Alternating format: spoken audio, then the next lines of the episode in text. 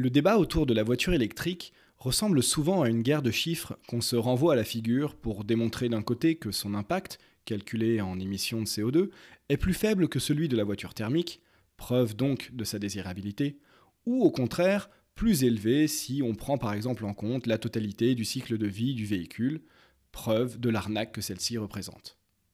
Peu importe qui a raison dans cette histoire, nous verrons dans cet épisode que l'essentiel de la question autour des voitures électriques n'est pas dans cette bataille de chiffres qui n'intéresse que quelques ingénieurs.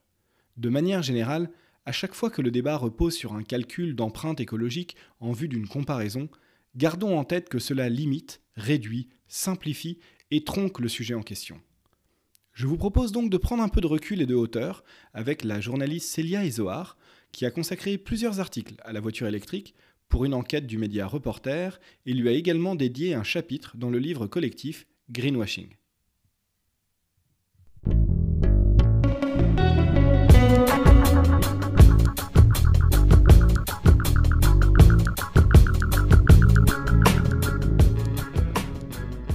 Bonjour et bienvenue. Je suis Jean-Philippe Descas et vous écoutez Oser. Oser est un podcast pour mieux comprendre les enjeux de notre monde face à l'urgence sociale et écologique. C'est aussi une source d'inspiration grâce au parcours de personnes qui nous ressemblent et qui ont décidé de mettre du sens dans leur vie en passant à l'action. Enfin, c'est une ode à l'engagement individuel et collectif pour tenter de rendre le monde un peu meilleur. Si vous appréciez ce podcast, j'ai besoin de votre soutien pour le faire rayonner. Pour cela, rien de plus simple. Il suffit de me laisser une note et un commentaire sur votre plateforme d'écoute préférée. Apple Podcast, Spotify, Deezer ou autre. Cela m'aide beaucoup à gagner en visibilité. N'hésitez pas non plus à partager les épisodes que vous avez aimés autour de vous et sur les réseaux. Merci à vous. Et maintenant, place à l'épisode du jour. Bonne écoute Bonjour Célia. Bonjour. Et bienvenue sur Osée. Merci. Euh, je suis très très heureux de, te recevoir pour euh, discuter aujourd'hui euh, de la voiture électrique et essayer un peu de, comprendre finalement ce qu'il en est avec, avec la voiture électrique. Est-ce que c'est une bonne idée, une mauvaise idée, un peu des deux, etc. Pour, pour démarrer cet entretien, Célia, est-ce que tu, tu, peux nous expliquer un petit peu finalement quel est l'impact d'un véhicule, véhicule électrique et qu'on compare aussi à un véhicule thermique euh, peut-être déjà euh, au niveau des, gaz à effet de serre par rapport au, problème du dérèglement climatique, et puis après on pourra essayer de, discuter des, autres impacts que, ça peut avoir. Alors le grand avantage euh, qui est mis en avant pour les véhicules électriques, donc c'est celui d'émettre à l'utilisation et dans certaines conditions à la production, on va reparler, moins de gaz à effet de serre. donc ça c'est déterminant sur les enjeux carbone. Euh, et puis euh, de réduire la pollution aux particules fines, qui est effectivement très problématique. Voilà, on peut reprendre un peu tous ces points. Euh, on va être déçus hein, au fur et à mesure, on va être très très déçus. Sur la pollution aux particules fines, un des problèmes qui se pose, c'est qu'en réalité, cette pollution, elle est aussi en grande partie causée par l'usure des matériaux eux-mêmes. D'accord. Il y a une enquête qui a été faite sur la région parisienne c'est à peu près 48% euh, des, particules qui sont émises qui sont liées à l'usure des pneus, euh, des systèmes de freinage, etc. Donc, on ne résout pas le problème de. On résout pas complètement, en tout cas, le problème de la pollution de l'air avec des, véhicules électriques. Alors, au niveau de l'impact, alors le véhicule électrique est intéressant parce que c'est un des premiers objets de masse qui est fait l'effet qui est fait l'objet très très tôt d'études, d'analyses de cycle de vie. C'est-à-dire où on va euh, vraiment regarder euh, depuis la production des composants, depuis la production même métallique, euh, combien ça émet de gaz à effet de serre, quels sont les autres impacts environnementaux, jusqu'à l'utilisation et la fin de vie. Donc on pourrait se dire ça c'est très positif finalement. si on, s'était soucié de ça depuis le début de la société industrielle, on ne serait peut-être pas dans la même situation. Donc, ça paraît bien. Euh, et euh, il y a une sorte d'accumulation très très impressionnante d'analyses de cycle de vie qui ont été faites sur le véhicule électrique. qui donne des chiffres un peu divers, mais qui montre que on va pouvoir, grâce à son utilisation, compenser sa production. Tout le monde est d'accord pour dire que sa production est deux fois plus, trois fois plus émettrice de CO2 euh, que le véhicule thermique, et qu'en revanche, euh, grâce au système électrique, euh, elle va émettre moins de carbone en fait. Donc ça, c'est l'enjeu de base.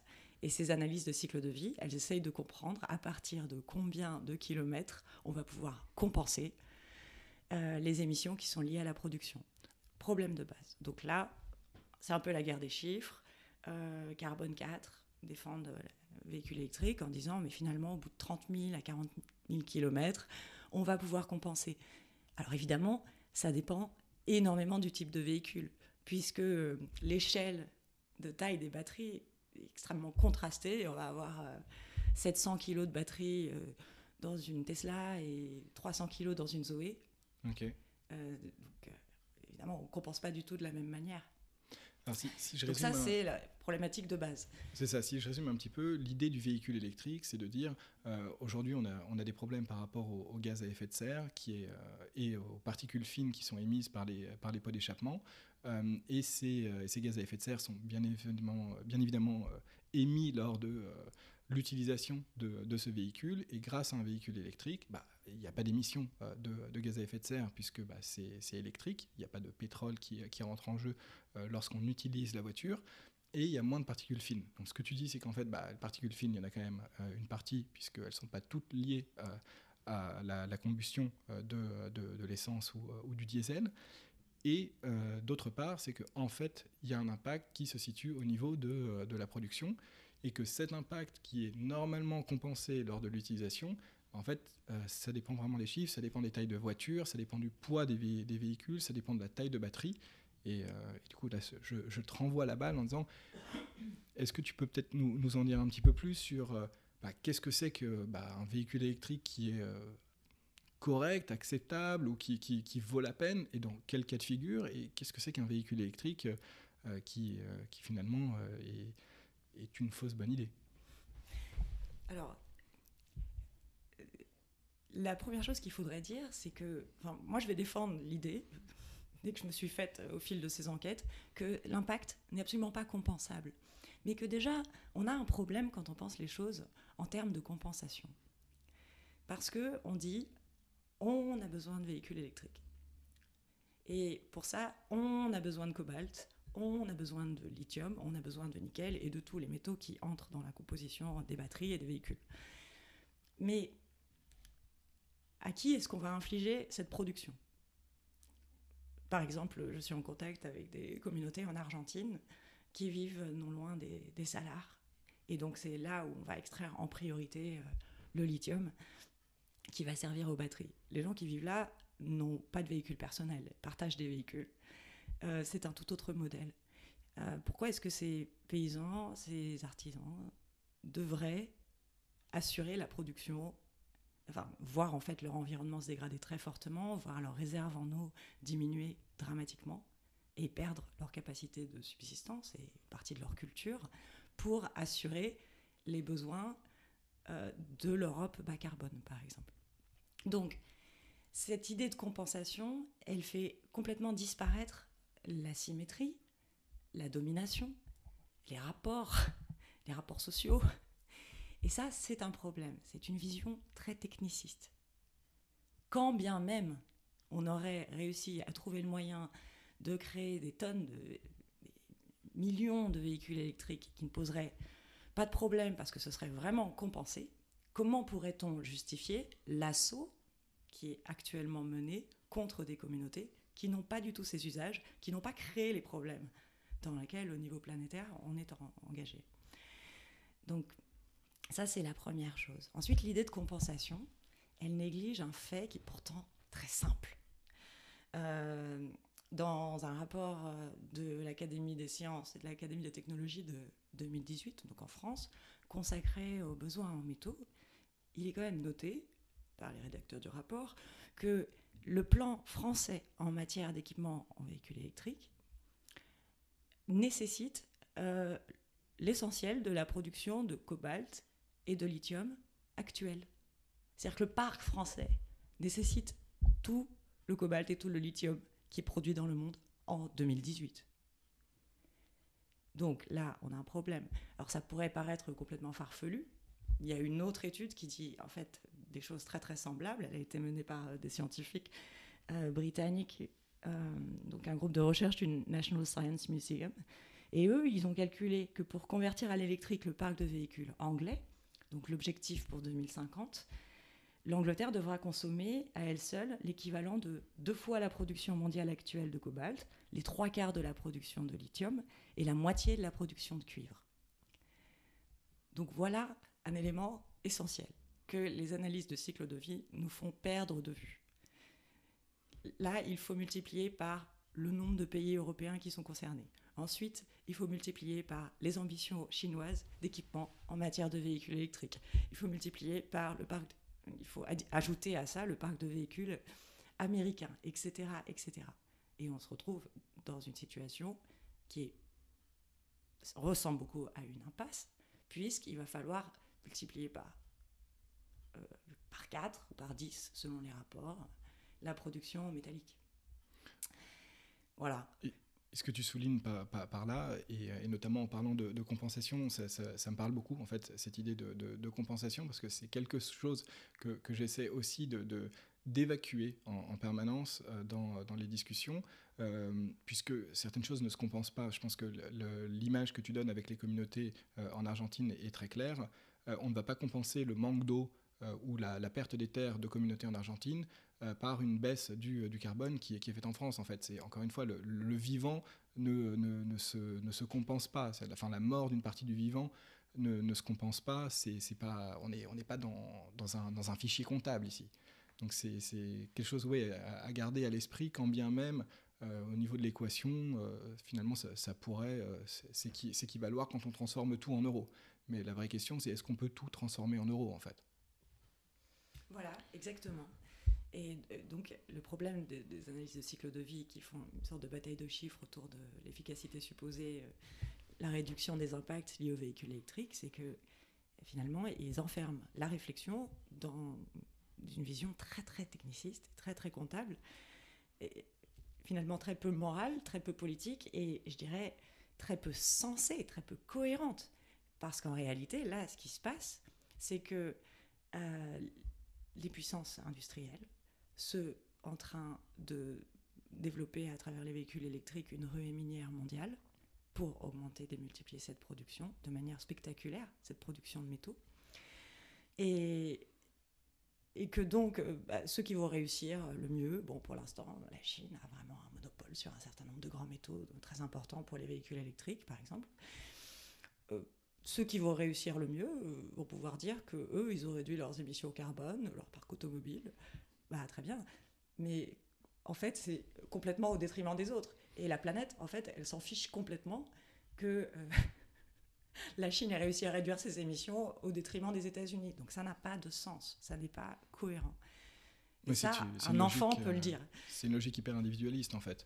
Euh, qui, euh, qui, consiste à dire regardez moi je suis bon élève sans regarder de, de l'autre côté finalement quel impact ça a pu avoir sur, sur les autres c'est ce que dénoncent en fait des, des, économistes hétérodoxes depuis longtemps en disant que finalement la mondialisation et les échanges euh, ne, sont pas un jeu, enfin sont, un jeu à somme nulle au, sens où il y en a toujours un qui gagne et, d'autres euh, et, d'autres qui perdent euh, à ce jeu-là.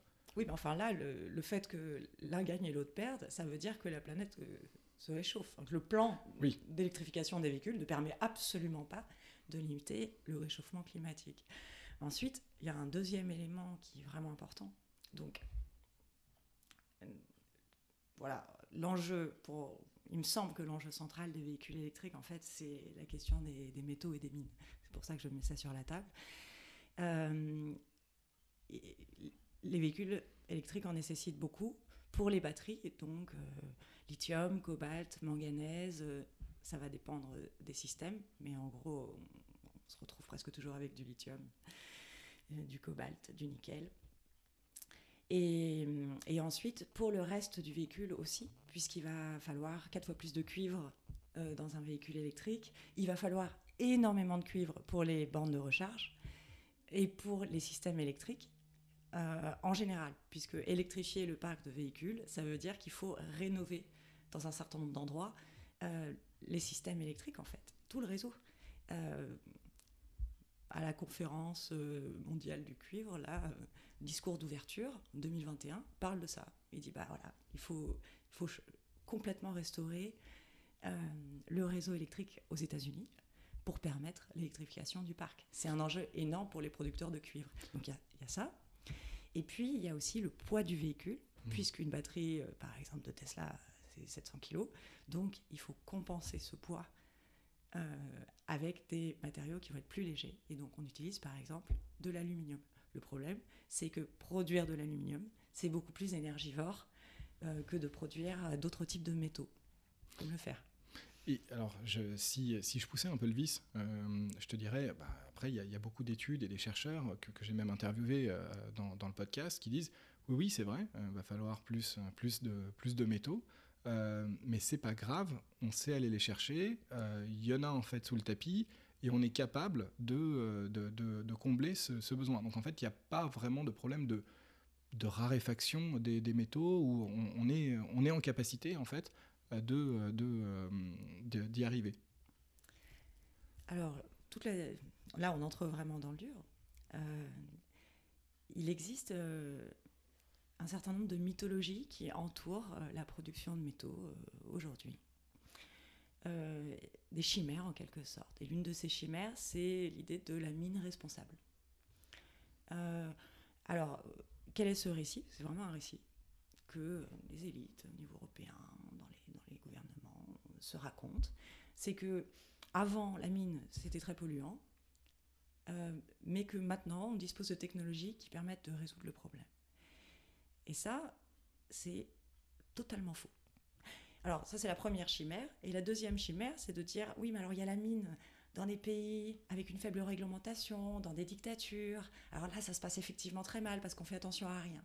Mais si on, fait une industrie minière dans des pays très exigeants, là, tout va changer. Euh, ça va être beaucoup mieux. Dans les deux cas, c'est faux. Dans le premier, donc la mine responsable, le principal problème qui se pose aujourd'hui, c'est la baisse des teneurs, la baisse des teneurs minéral contenu dans la roche, dans un gisement.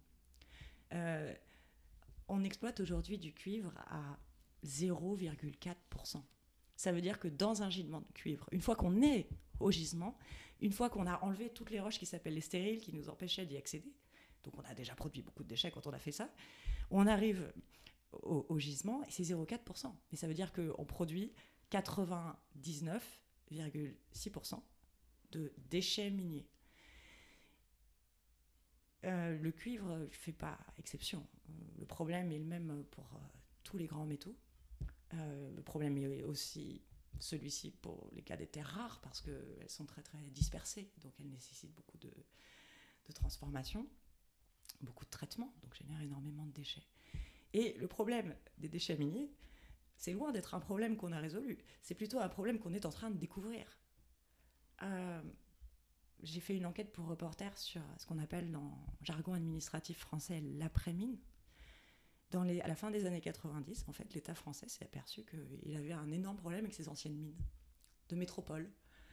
Euh, les 240 et quelques mines d'uranium euh, exploitées sur le territoire métropolitain, euh, les mines de cuivre, les mines de plomb, et qu'un peu partout, les déchets miniers, c'est-à-dire les résidus qui contiennent en fait les métaux les éléments qui ont été recherchés dans le gisement, mais aussi d'autres éléments, comme euh, parfois euh, de l'arsenic, euh, parfois du plomb, parfois des éléments qui peuvent être plus ou moins toxiques, parfois beaucoup, sont dans les résidus et qu'on ne peut pas les enlever et que perpétuellement, pendant des siècles, il va falloir faire en sorte que ces résidus miniers qui sont en fait des montagnes n'entre pas en, relation avec les précipitations, ne soit pas euh, drainé par les pluies, n'entre pas en contact avec les nappes souterraines, n'aille pas dans les cours d'eau, et que ça, en fait, c'est un chantier absolument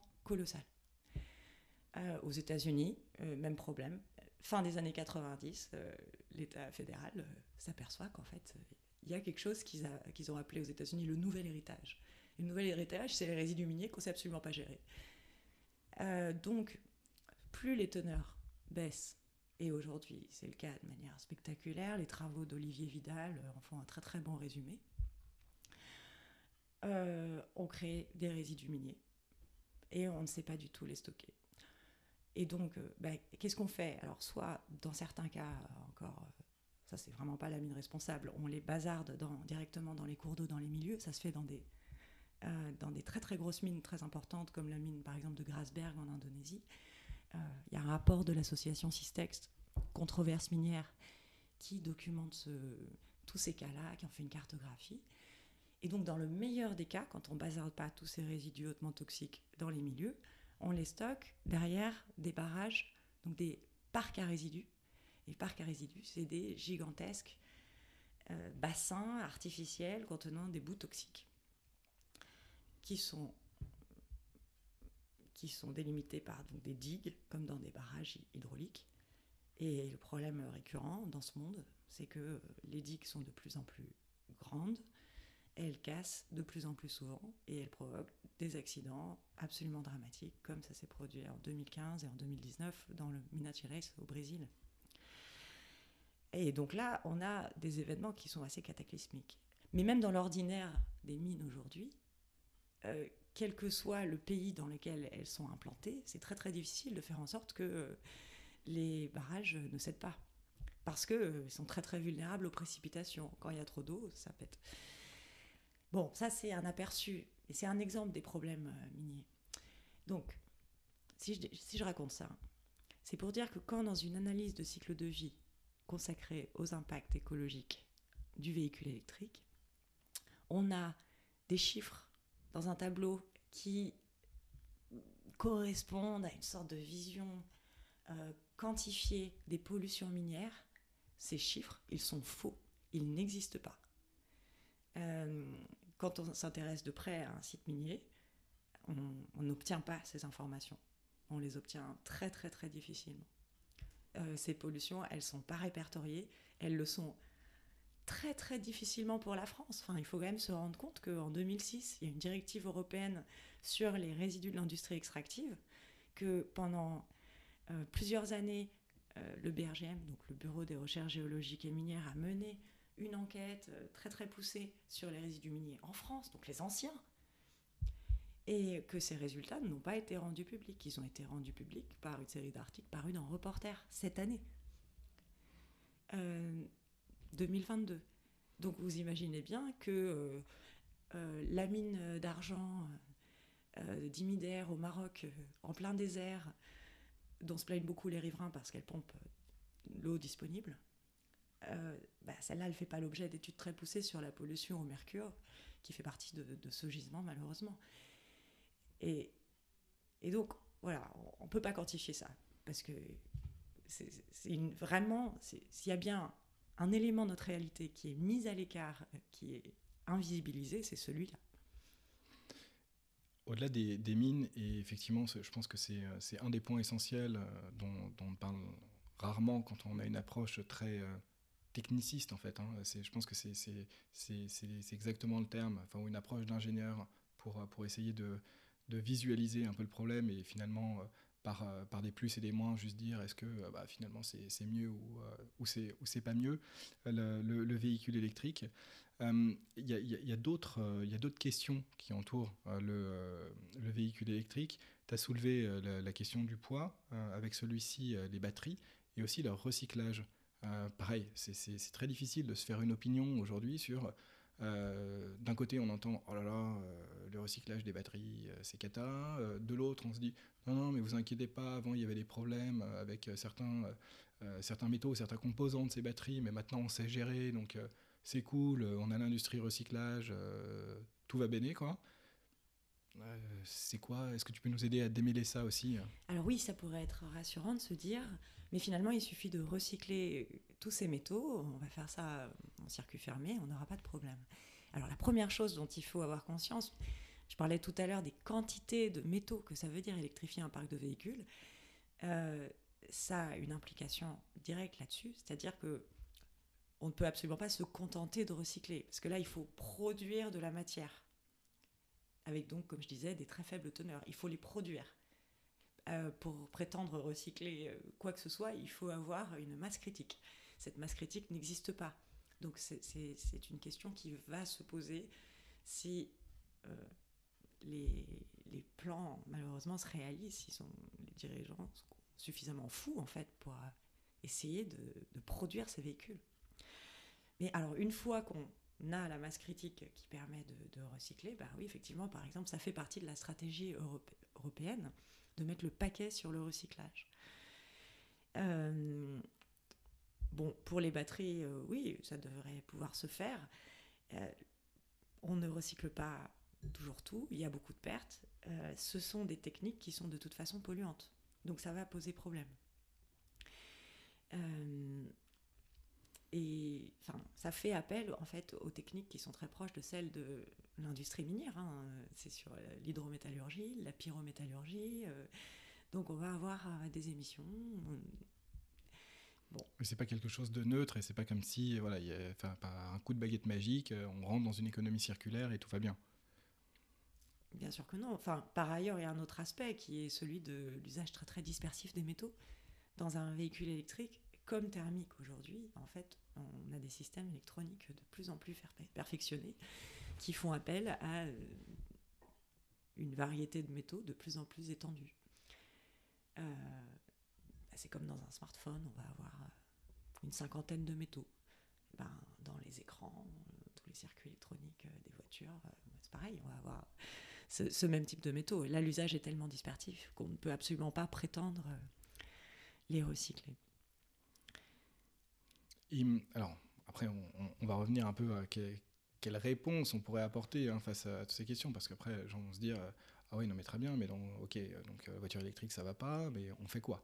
Euh, Patience, on, va y revenir. Je, voudrais euh, finaliser avec une, autre question autour quand même des, véhicules électriques, qui est un peu un, impensé, c'est aussi l'impact sur le réseau électrique dans le sens où si on, transforme entièrement le parc euh, thermique actuel en parc électrique.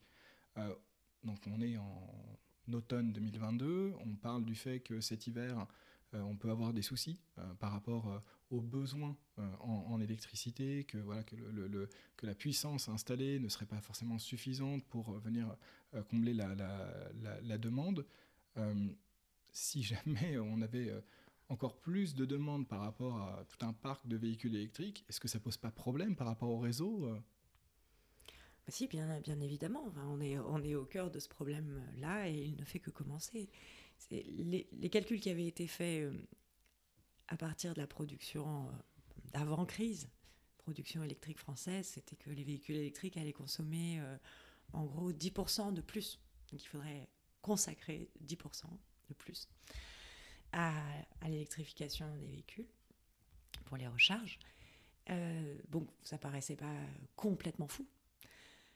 Euh, le problème, c'est que tous les usages augmentent.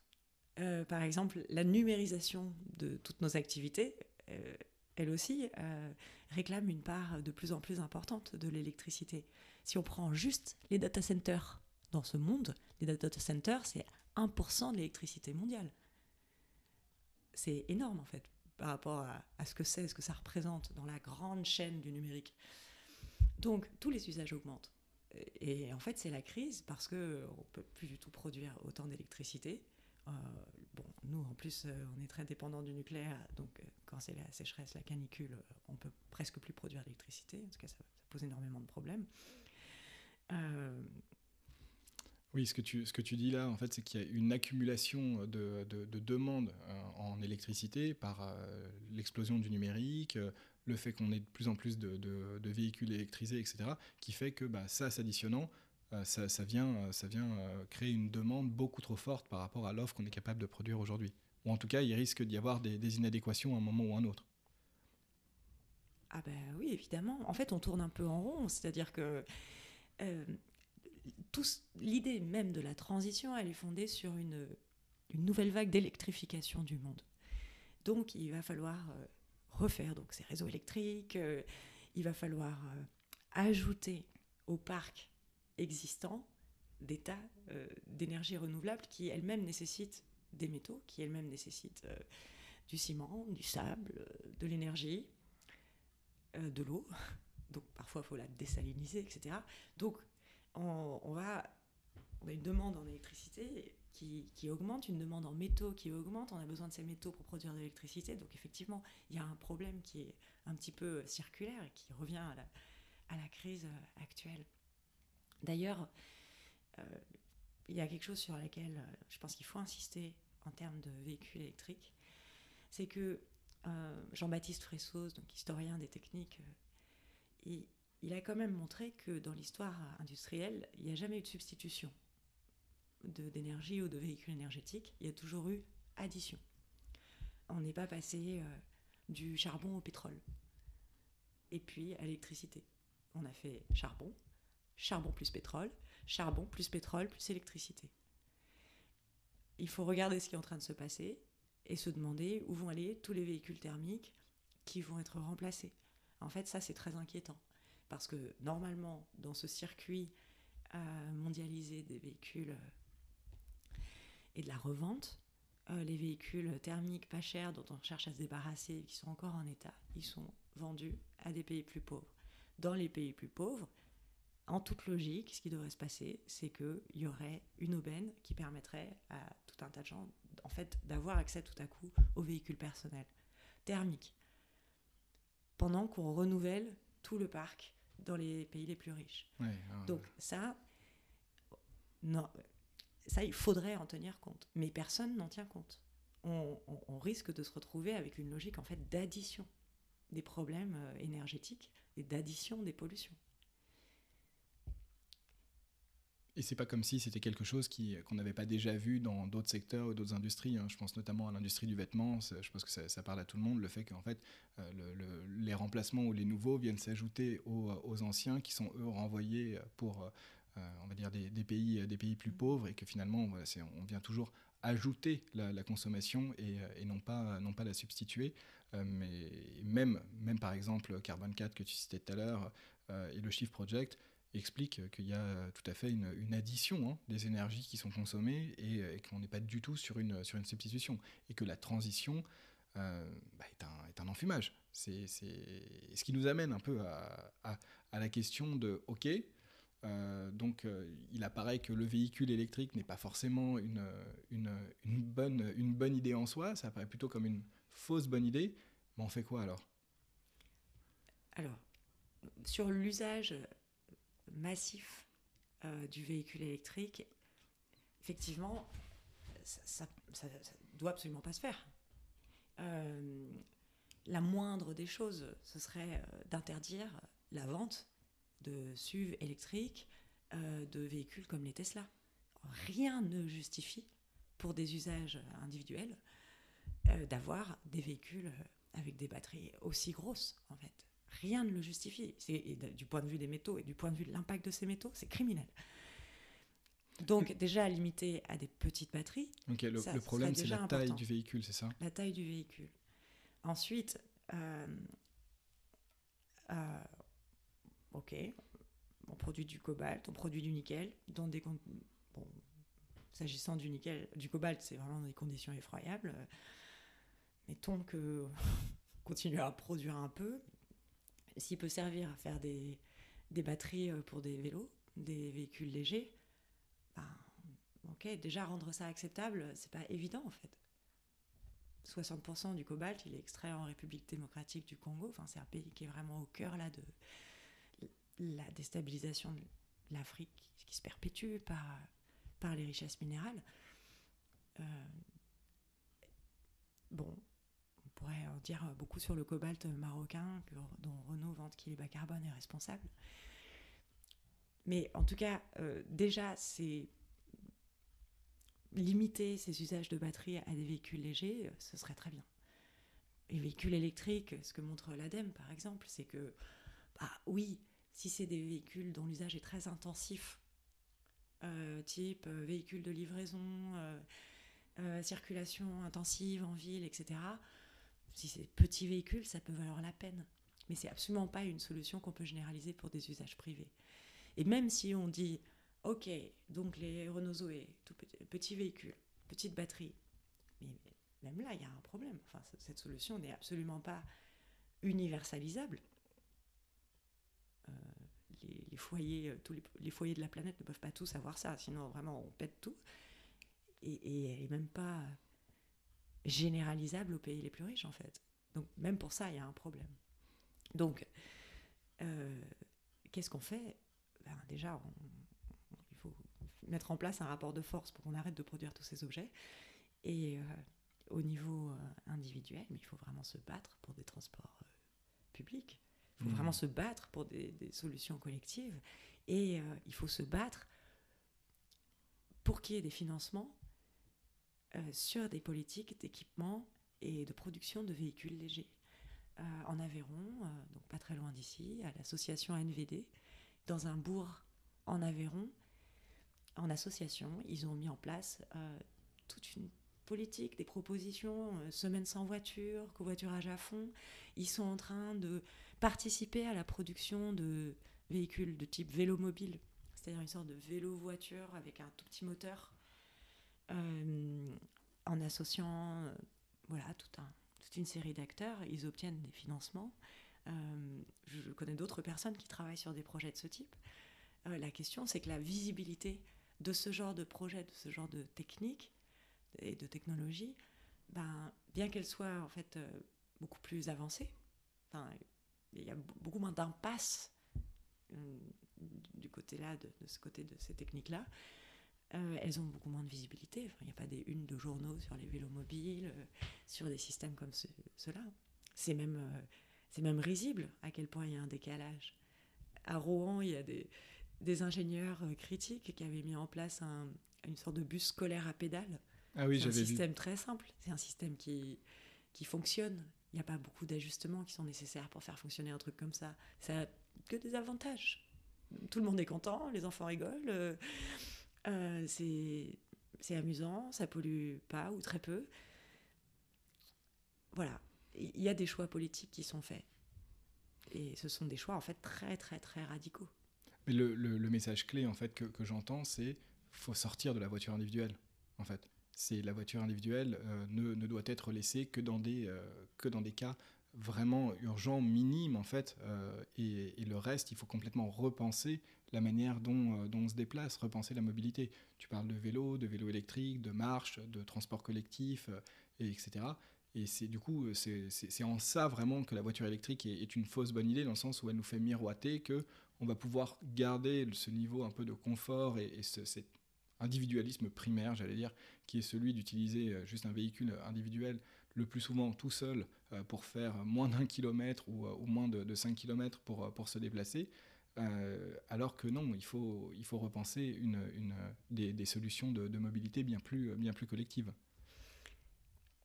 Et il semblerait, en tout cas l'expérience de ces derniers temps avec la grève dans les raffineries chez Total, montre que le meilleur moyen d'y arriver, c'est de recevoir un choc. Un choc euh, pas si violent que ça finalement. Mais oui, tout à coup, euh, il y a plus beaucoup d'essence dans les stations-service, on ne sait pas trop si on va en trouver. Et tout à coup, bah oui, on parle à ses voisins et on dit Moi, je vais chercher euh, euh, ces trucs-là dans ce magasin, est-ce que toi, tu as besoin de quelque chose? Ah, on pourrait y aller ensemble. En fait, on, le voit bien, c'est dans ce genre de situation qu'on change. Sinon, on est emprisonné dans un système de confort avec ses logiques d'effet rebond. La voiture électrique silencieuse, c'est tellement confortable. Mais pourquoi j'irais pas faire mes, mes 4 km euh, en voiture électrique? J'ai tellement la flemme de prendre un vélo. Voilà. Ça, ça, ça marche pas. Le, le, confort, euh, la tentation va toujours fonctionner. Notre, société fonctionne comme ça. On peut pas lutter contre ça. En tout cas, on peut pas lutter tous les jours contre ça. En revanche, cette, cette, pénurie, elle fait beaucoup de bien parce qu'elle elle permet de concrétiser des choses. Faudrait qu'elle dure. Euh, c'est marrant, tu, as traduit 1984 euh, de, George Orwell, la, dernière version. Et ce que tu dis là sur la société du confort, ça me fait penser à finalement son, son ancien prof, Aldous Huxley, euh, avec un, meilleur des mondes. Et justement, cette vision de dire qu'on s'enferme soi-même dans une société du, confort où directement on, on accepte de renoncer à notre propre liberté juste pour bénéficier d'un petit peu plus de confort, d'un petit peu plus de, de, de, réponse à des, désirs de, court terme. Pour, pour, en finir un petit peu sur, sur cette question de, des, des véhicules électriques, est-ce que tu, tu aurais des, des conseils euh, ou euh, des, des, euh, ouais, des, des, conseils, des suggestions pour, pour les gens qui se disent Ok, ouais, j'ai un peu envie de sortir, moi, de, la voiture individuelle. Est-ce qu'il y a des, collectifs, certains que tu as déjà nommés, en un ou d'autres, mais vers lesquels se tourner? Est-ce qu'il est qu'il y a des, manières assez simples, finalement, d'en sortir quand on est un peu coincé hein, Je ne parle pas des, urbains parisiens ou autres qui euh, prennent leur voiture pour faire 3 km alors qu'il y a un métro qui, fonctionne très très bien, euh, qu'on peut se déplacer à pied et, autres. Hein. Je parle vraiment des, gens qui sont plus dans une situation où bah, c'est difficile de faire sans la voiture. Un des enjeux dans les milieux ruraux, c'est la deuxième voiture dans un foyer. C'est vraiment un enjeu très important parce que effectivement, on pourrait dire que c'est déjà bien d'avoir une voiture, mais en fait, la plupart des gens s'aperçoivent que même s'ils n'en veulent pas deux, ils ont besoin d'en avoir deux. Et oui, ça, ça pose problème. Euh, parce que sinon, il y, a une des deux personnes, si c'est un couple qui se sent pas très indépendant et un peu coincé. Euh, donc, moi, ce que je vois autour de moi, euh, c'est que des gens qui n'ont pas un usage quotidien de leur voiture, mais par exemple parce qu'ils font du télétravail ou parce qu'ils sont sur une ferme, vont démarcher les voisins, les gens autour qui sont un foyer avec une seule voiture pour que ça puisse servir d'appoint. Avec, euh, bah, oui, on peut s'entendre sur euh, une sorte de tarif au kilomètre s'il faut vraiment compter, et puis sinon on fait comme d'habitude, on, rend service. Mais euh, en tout cas, c'est très, bah, c'est très important de se parler. J'ai des cas concrets là, oui, ça fonctionne, d'aller voir les personnes qui pourraient être tentées d'avoir une deuxième voiture, par exemple. Il y a un, y a un, projet, en fait, un projet un peu clé en main sur l'électrification des véhicules qui a été vendu aux industriels. Et il faut voir ce projet dans sa globalité et voir qu'il ne comprend pas uniquement les véhicules électriques.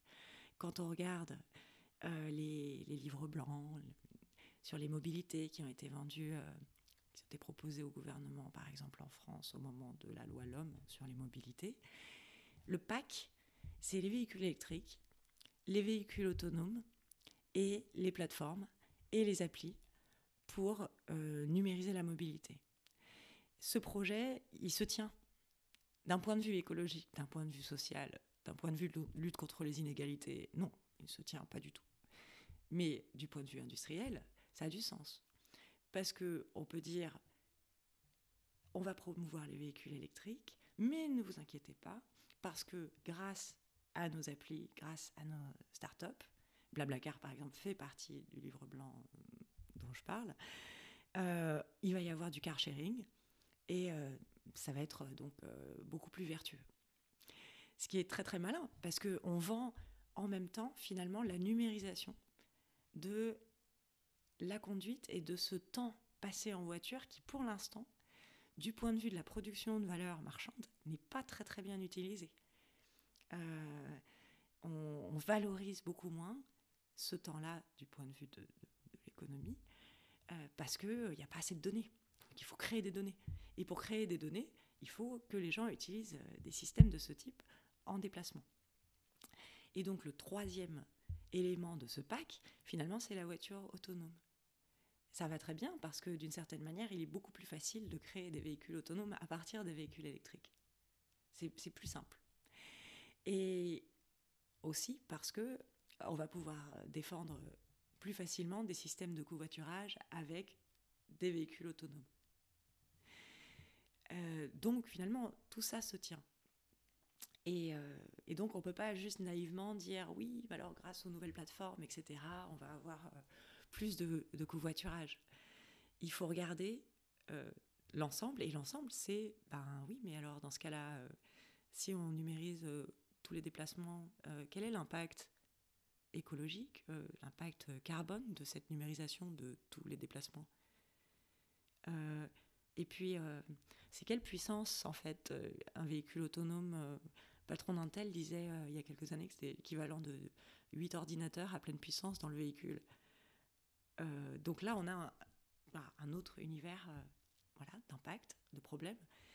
Et, en fait, au lieu d'enlever des briques, tout à l'heure on parlait de l'addition thermique, électrique. Là, au lieu d'enlever des briques, à nouveau, on en rajoute. C'est-à-dire que finalement, aux problèmes qui sont déjà difficiles du véhicule électrique, on rajoute le problème euh, de caractère extrêmement énergivore et très très émetteur du numérique en lui-même. Donc des data centers pour les mobilités. C'est Arthur Keller qui, dans, une conférence, euh, avait, donné avait fait ce petit, ce petit calcul où il disait euh, si on devait euh, rendre autonome le parc automobile mondial, il faudrait multiplier la taille d'Internet, de l'Internet actuel, par quelque chose de l'ordre de 1000, je crois. C'est juste, impensable en termes d'impact, sachant que le numérique aujourd'hui, si je ne dis pas de bêtises, c'est à peu près 5% euh, euh, de, l'impact euh, des, gaz à effet de serre mondiaux. donc, en parlant que de gaz à effet de serre, hein, voilà, en dehors de toutes les autres limites planétaires, problématiques qu'on pourrait penser. Donc, mille fois ça. Bon, on comprend rapidement que c'est difficile.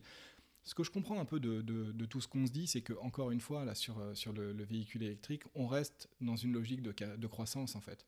Euh, et, que, finalement, c'est le, véhicule électrique aujourd'hui est pensé par les industriels dans une logique de, euh, croissance pour ne pas la remettre en, question et rester sur un, verdissement, en fait, de, un soi-disant verdissement en fait de, cette croissance, mais qu'on ne répond pas du tout aux, euh, problématiques réelles qui sont celles de la sobriété et d'une baisse, en fait, ne serait-ce même que, des émissions. Hein. Je, cite encore le, le, le Shift Project, mais qui dit que euh, chaque année, il faudrait baisser de 5 à 10% en fait nos émissions de gaz à effet de serre. je ne parle que des émissions de gaz à effet de serre, hein, même pas, encore une fois, de toutes les euh, huit autres limites planétaires.